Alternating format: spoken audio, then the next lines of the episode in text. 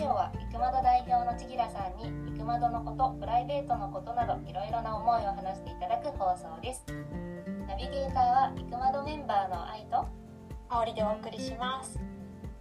はい今日はねかおちゃんが4月に復職をしてそしてようやくあのこちらのラジオに戻ってきてくれたっていうことで久しぶりで。かおちゃんの話を聞きつつ、はい。育休後の人たちの過ごし方とかについても千吉さんにアドバイスもらえたらなっていう回にしたいと思います。千吉さんかおちゃんよろしくお願いします。はいよろしくお願いしますよろしくお願いしますかちょっとこのテーマ設定がすごい唐突なのでリスナーさんに ちょっと背景をお伝えすると収録する前に「最近どう?」みたいな話で「久しぶり?」って話して「いやー疲れてるよ」って一言目に私が言ったのを受けて「いやーでもみんな他の人も復職して疲れてる人いるかな?」みたいな話になってそのじゃあ今日はそこを深掘りまでいかないかもしれないけど ちょっと私のお話を聞いてもらっていろいろ千尋さん愛ちゃんに突っ込んでもらって服飾ってこんなだなみたいなところをみんなとシェアできたらいいなと思って。まあなんかあくまで個人の1エピソードなんだけれどもちょっとそんなところをね私のあの吐き出すのを聞いてもらえる回になるというちょっと不思議な設定ですけどそんなんでよければぜひお聞きください。はいでえっとじゃあ背景だけちょっとお話しするとまああの夫が海外赴任だったっていうことでこの3月まで約3年弱お仕事をお休みしていたんだけれどもこの3月末に引っ越しで帰ってきてで間髪入れずに4月から復職っていうことになりました。で子供は小2と小5だから、えー、と下の子だけ学童行ってて上はもうあの普通に帰ってくるっていうような生活リズムです。で私はまあ4月から元の会社に戻ったんだけど職場が新しくてで人も新しくて仕事も新しくて。で子供たちもまあ下の子は学童は結構平和なんだけど上の子はやっぱ生活リズムがまた新しくて自分で帰ってくるみたいなで誰もいないみたいな。なんかみんながいろいろ新しくてまだ型があの見つからない。型が見つか落ち着く型が見つからないし何よりもなんか今までって朝一生懸命起きて子供を送り出して、まあ、給食してた時ってそしたらなんか頑張って送りお弁当作って送り出したら私の自由時間みたいなのが予定今日は何しようかな自由にこう一日をこうスケジュール好きなことで埋められるみたいな生活をしていたのがなんか月から金まで全部自由時間を奪われている感じになっちゃってそれがすごい疲れるなって、うん、思ってますね。なんか起きたらもうすぐバーって仕事行ってで帰ってきたらバーってご飯食べそしてお風呂へ入って一瞬寝ちゃうみたいなもう一回も夜から起きほぼ起きれないみたいな感じで私の自由時間どこに行ったんだろうみたいなのですごい。それがなんか一番、うん、モヤモヤしてるところかなって働くって大変だすごい思ってる感じです。なのでこんななんだけどちょっとうんうん愛ちゃんいろいろ聞きたいこともあるって言ってたから いろいろ聞いてもらえればと思う。なんかねいやー大変なんだなっていうのが今話からも分かったっていうのでもかおちゃん自体はさ3回目の復職ってことでしょ？お子さんが2人いらっしゃるから、だからなんかその時も多分同じような感覚もあったのかなっていう聞きつつ今回が一番大変なのっていうのも聞きたいです。そうなんかだから今回が私一番ダメージを受けてるっていうか 育休は普通に2回取っててで海外帯同で3回目に戻ってくる。な復職3回目だけど育休じゃないみたいな。そうかそうかギャップが大きいのかしらね。なんか私なんでだろうって思ったんちょっとわかんないんだけど想像するに多分育休の時は家で子供と過ごすのをそうだよね。もう多分うん。もう十分したと。ですごい会社に戻った時が新鮮に感じて、うんうんうんあこの生活もいいぞ。一人時間いっぱいできたぞって逆に多分思って。うんうんなんかで車一人で乗ってるだけでもそれはすごい自由時間ありがとうぐらいになんか思ったりしたのかもしれないんだけど、今回は子供がいないお休みだったから学校したらね。それはだいぶ違うかもしれないですね。育児フルタイムからのね復職と。子供がねう。ん学校に行ってての復職だと。ギャップがね。でもなんかでそれを思った時にでも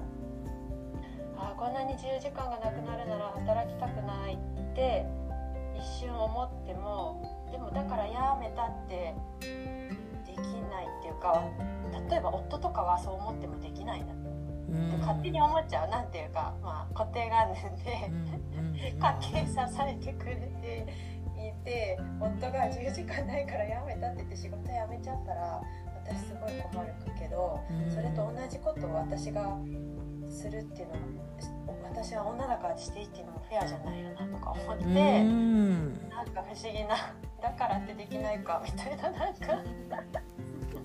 まあ別に仕事嫌なだけでもなくて行っちゃえばまたちょっと困るから。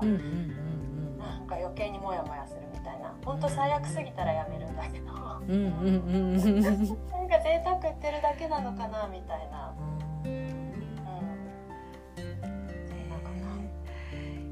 でもやっぱり忙しいですよねそうは言っても小学生2人で帰ってきてバタバタしてそのなんか考えなきゃいけないことが多いんだろうなっていうのはすごい思います。でね子供が適応するかどうかとかね型が見つからないみたいなでそこは多分旦那さんはないじゃないですか。海外の仕事から日本の仕事で家族のことは別にもう任せているからシンプルなのでだから大変さはやっぱりあのまあ子育てねししながら復職するっていうところの方がやっぱりギャップ大きいのかなってお思いますよ。優しい言葉をいやいやいやいやそうですよだから半分ね担ってくれたらそれは同じだけど、うん、結構ね海外からねあの海外の学校とも違うし。ね、愛さんもあの同じようなね多分大変さをお持ちだったと思うんですけど日本のね学校ってなかなか海外と違うかなって思ったりしてその辺お子さんとかどどんな感じなんですか？かカリキュラムとか学校運営のあり方は日本人小に似てたから結構似てるんだけれども子供にとったらやっぱり周りのお友達が変わるっていう時点で変わってるまあそうだよね。会いたくなったりするよね。う。ん。そうでなんか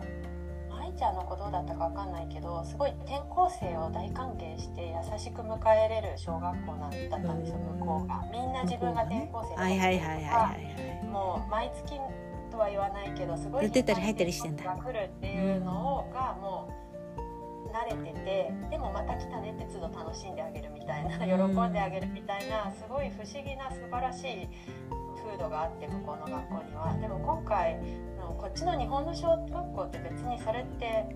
ほとんどないもんね。ないから、あうんいたね転校生みたいな。感本人はすごい寂しさを感じて誰も何も教えてくれないみたいな途中から入ってきてもう埋もれちゃうみたいな転校生が新たなりで埋もれて気づかれずでもこっちついてけずみたいな場所分からずとかっていうのに最初混乱はしてたんだけれどもまあなんか頑張ってもらうしかないなって。うん。うん、なれるよっていう送り出してる感じ、けどまあなんかやっぱりそう子供が大きくなったからこそ働き続けることもなんか逆にまあ学童とか保育園とかがなくなってくるとそうだよねわかる。結構なんかそこの時間の使い方って小さい時よりフォローしてあげないと本当ほったらかしになっちゃうしそうなんだよね。そうあとなんか最近あ 今更ながら気づいたのがいつかは時短が切れるんだって思ったらなんか子供はそれでもその時に中学生とかでいたりしてご飯は作ってあげないといけないのはそうなんだよ。に残業って全然できないの。そう。夕飯をね一緒に食べようと思ったら職場からそう遠いところ住んじゃったから、うん。絶対家帰ってきたらもう時短切れた時点で7時とかには定時に上がってもなるなって思うと、あなんか大変だと思って子供はいるしご飯家事からは解放されてないんだまだと、まあ気づいて。そうなのよ。なんか常に語って、うん、探り続けた。環境が変わるから、うん、って思ったりして。子供の成長に合わせてその型も変えていかなきゃいけないんだなっていうのをです。ね。そう動き方をね、ね自分もその時短も切れてしまってちょっとずつちょっとずつ変えなきゃいけないんでそして、ね、成長したら楽になるってことでもないことがあったってことなんでねきっと。まあね手を離れるからね家にいて一緒に遊んでなきゃいけないわけではないけど家にはいてあげたくなるというか。そうなのよ。そうそうそうそう一そう。人ぼっちにさせちゃう、だからね7時からご飯作るんだっけってなったらご飯8時でいいんだっけって話ですよね。別に中学生でも高校生もご飯食べる時間はまあね 変わんないから。そうそう。とか思ったりしてまあでもね本当今は当たり前のように働いてる人たち本当すごい偉いって。思うかな。でも今日は在宅？在宅もちょっとはできる感じなんですかあ、テレそうそうワー在宅はね、なんちょっとずつ取り入れてクうんうんうん。から、とってもありがたい。だからそれがすごい在宅があるかないかですごい違いだと思うんですよ。その通勤時間がない日がある。そうするとまあ中学生は別に毎日毎日夕飯早くなくても、まあ、塾行ったりとかすると別に8時とか9時に帰ってくるとかいう日もねあったり小学生なんかもあったりするのでそうするとまあねうまいこと調整をしたりできるけど毎日やっぱり出社して家が遠いとだからコロナ前はねそれが普通だったんでそう、そうそうそう。やっぱりねテレワークは本当一つあの変えたなっていうのはありますね。うん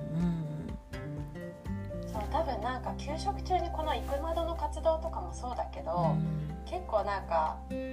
そういう場を知ってしまって楽しいことを知ってしまったから一気に奪われた感もすごいあるんですよね。結局なんか仕事かうん。家事かぐらいな感じでもなんかこういうオンラインは中できないしね。でもやっぱそれは3年間をすごいねあの香織さんがなんか主体的になんか楽しいことをね作って過ごされたっていうことだからやっぱりそれは素晴らしいことだとね思うしそうそうそうだからなんか育休から戻る人があのなんか価値観がやっぱサードプレイスってすごくこう新しいじゃないですか。なんか自立分散型でね、あの好きなことを好きなだけするみたいな。で、それ、あの、会社に戻って、なんか価値観が、なんか、行くまでに来るときに、一回自分の価値観がし死んで、あの、まあ、死んでっていう言い方ちょっとね、あの、ネガティブだけど、それで戻るときにもう一回死ぬみたいな、なんか復職者は二度死ぬみたいに言った人がいて、面白いフレーズだな。それでなんかやっぱりもう一回行くまでに戻ってきて、復職した後も、それでなんか結局行ったり来たりして、それがね、あの越境学習みたいにね、最近あの言われてますけど、やっぱり越境することでいろんな価値観が生まれるからこそ、知らなければそんな辛くない。だから、今ね、おっしゃったみたいに、行くまどみたいなところがあるんだって思うと、なんかそのあんまり変わらない、そのね、わかんないけど、昭和的働き方みたいなところが、なんか、えちょっとなんか価値観が違うなって思ってしまうみたいな。そうそうそう。そういうなんか、その他の場所を知ってるからこそのなんか違和感みたいなのももしかしたら。うんね、か海外とかも含めてね。そうそうそう。なんかいろん、いろんなことが。知れるのがそうそうそう。選択肢とか多様性を知れるのうんうんはすごくうん楽しいんだけど、知っちゃった。知らなきゃそんなにね 違和感なかったのに。何も知らないで、それが普通だったっていううん。幸せもあるなって、うんまあどっちが幸せかわかるわかるだからなんか、まあ、やっぱりそのパートナーうちのパートナーとかも知らないからなんかねあ感じてないじゃないですか多分そのもしくはまあ海外っていうことは感じたかもしれないけど休んでたわけじゃないからやっぱりね会社から会社に行って。そうそうそうそうそう。だからそこのギャップがないんですよねきっと。うん。だからさっきねかおちゃんが辛いって言ってたその辛さねいやあの大黒柱からやめられないとかあるけどでも多分そのギャップとかあの違和感とかも感じてないかもしれない。そうそうそう。うん、ただなんか結局その退職した後とかにいろいろそういうのって出てくるかなとは思ってて。そうそうそうね60とか65でそれからあと20年とかもしかしたら30年ぐらい生きるわけで。そうそうそう。その時にやっぱり会社以外の生活がこんなにあったんだとか自分でやりたいこと見つけてやんなきゃいけないいやね過ごしていくわけじゃないですか。あ朝起きてやることないみたいな。時にどうやって生きていくかっていうのはやっぱり早めにね好きなことが分かってたりとか、うん、なんか自分で自分を楽しくするとか それはね自分としてそうそうそうご機嫌に暮らす？自分をご機嫌にするみたいなことがやっぱり早くから分かってた方がいいだろうななんていうのを思ったりするんですよね。長期的にね考えればまあ知ってよかったんだと思う。でも今はね本当だよね辛いよね。渦中にある。愛ちゃん他になんか、うん、思ったこととかある？やっぱり思ったことはなんかお子さんの反応もすごくなんか答えてるのかなっていう気もしていてなんか家にお母さんがいつも待っててくれたわけじゃない今まで。帰ったらね。から帰ったら待って話を聞いておやつ出してくれてみたいなすごくケアしてくれてる生活だったのにまあ子供から見たらちょっとそういうお母さんが奪われた生活に多分なっちゃってそのなんかストレスとか寂しさみたいなのもかおちゃんが一人で多分引き受けてる気がする。なんかそれがでもしょ働いてるからしょうがないんだけどでもそれは多分旦那さんも一緒に背負ってほしい重さなんて重さというか荷物なのになんかかおちゃんがまたそれも全部引き受けちゃってるのも苦しいんじゃないかなってちょっと思いました。確かに。なんか子供が帰ってきた放課後の過ごし方もすごく楽しかった。私も楽しいし子供も楽しかったそうだよね。まあなの友達、うん、とほぼ毎日遊ぶみたいな。親付きで。で親はもう話してこっちはこっちで楽しんでて子供はおやつ持ち寄って今日は公園だ今日はプールだどこだ誰々のうちだってて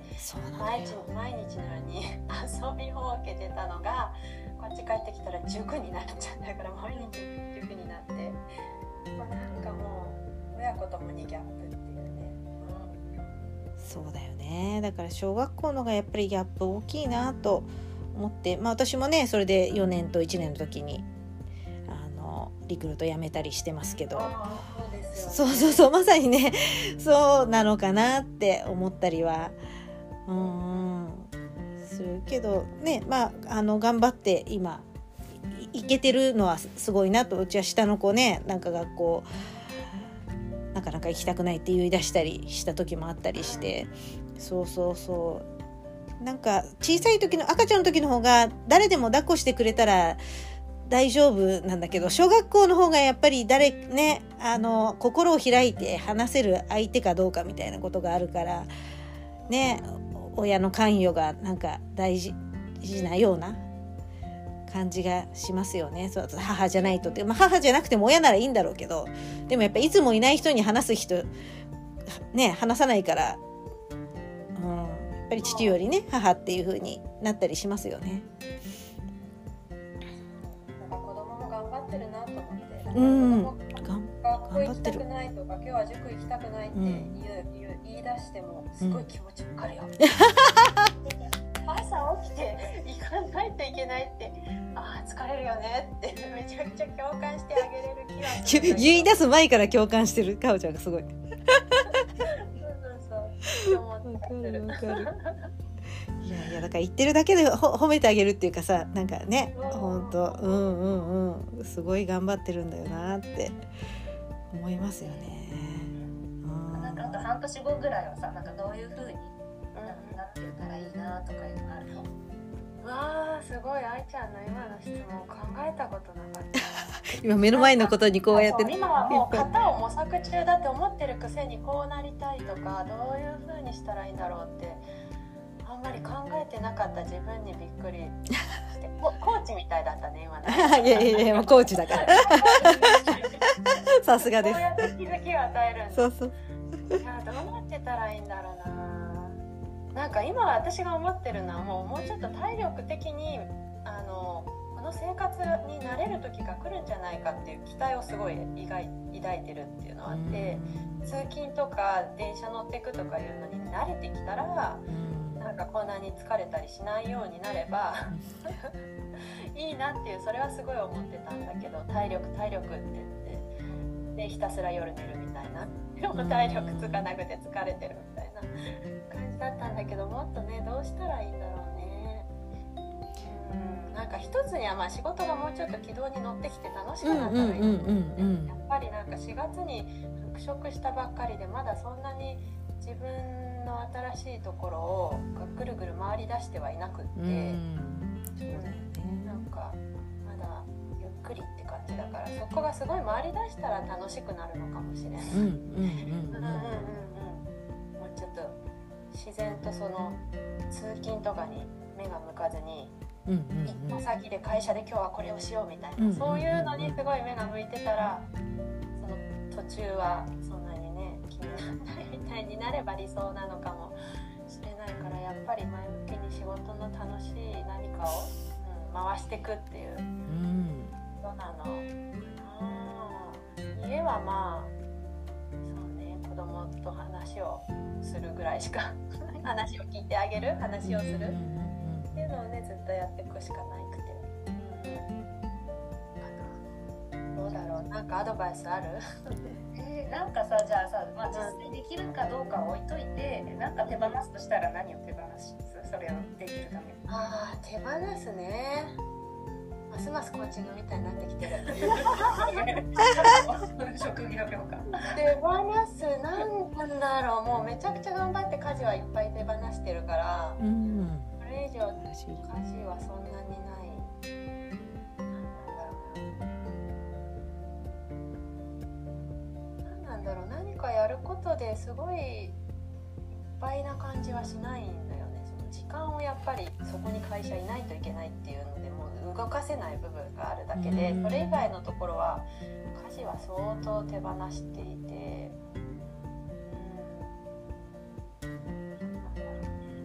通勤時間の楽しみを見つければいいのかもしれない。自由時間せめてもの手に入る自由時間はここだっていうのを見つけてうんうん。このなんか有意義な使い方が見つかるといいのかもしれない、そうすると自由時間持ってるぞ。使ってるっていう感覚にもうちょっとなる気がする。そこをなんかもう最初何していいか分かんなくてなんか携帯見て過ごすとかするともったいない。はいはいはいけどそうなってたりするのかなって思って。ちなみに今はなどうやって通勤時間を過ごして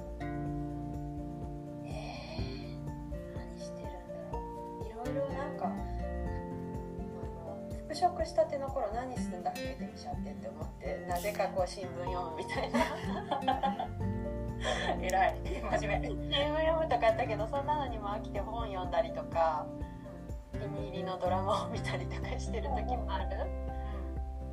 けど思いつきであとなんか調べなきゃとかやってるのでなんかこう買い物系で 調べてポチッとか。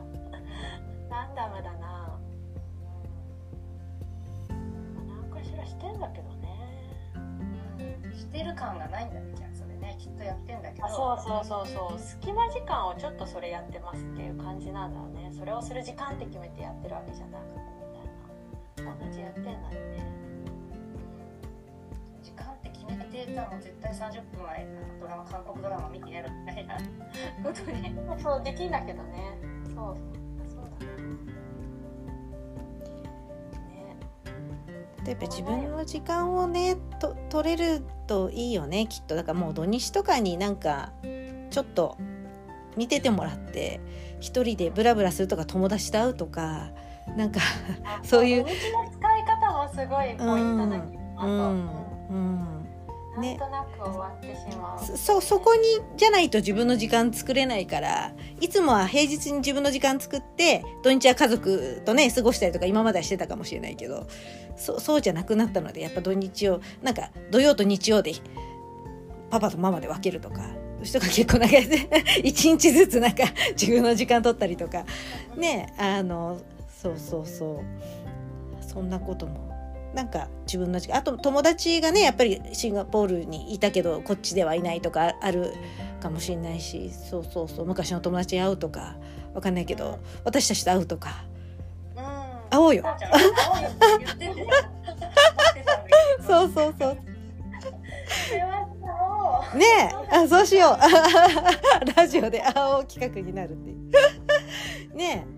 ほんとそしたらめっちゃ充実したって思える時間が増えていくかも、うん。いいねいやありがとう聞いてくれていやでもここにね来てくれたことが本当にありがたいしなん。かね忘れずにその行くまどのラジオのことも思い出してそろそろ来れるかなって言ってくれたことが私はもう本当に嬉しいのでありがとうございます。ありがとう嬉しい。またまた来ます。本当だね。今度は私の話じゃなくてあの最近のイクマドの話。それもね、かおちゃんに聞かせないと。今日はそんなところで、聞いていただいてどうもありがとうございました。お疲れ様。頑張ってね。はい。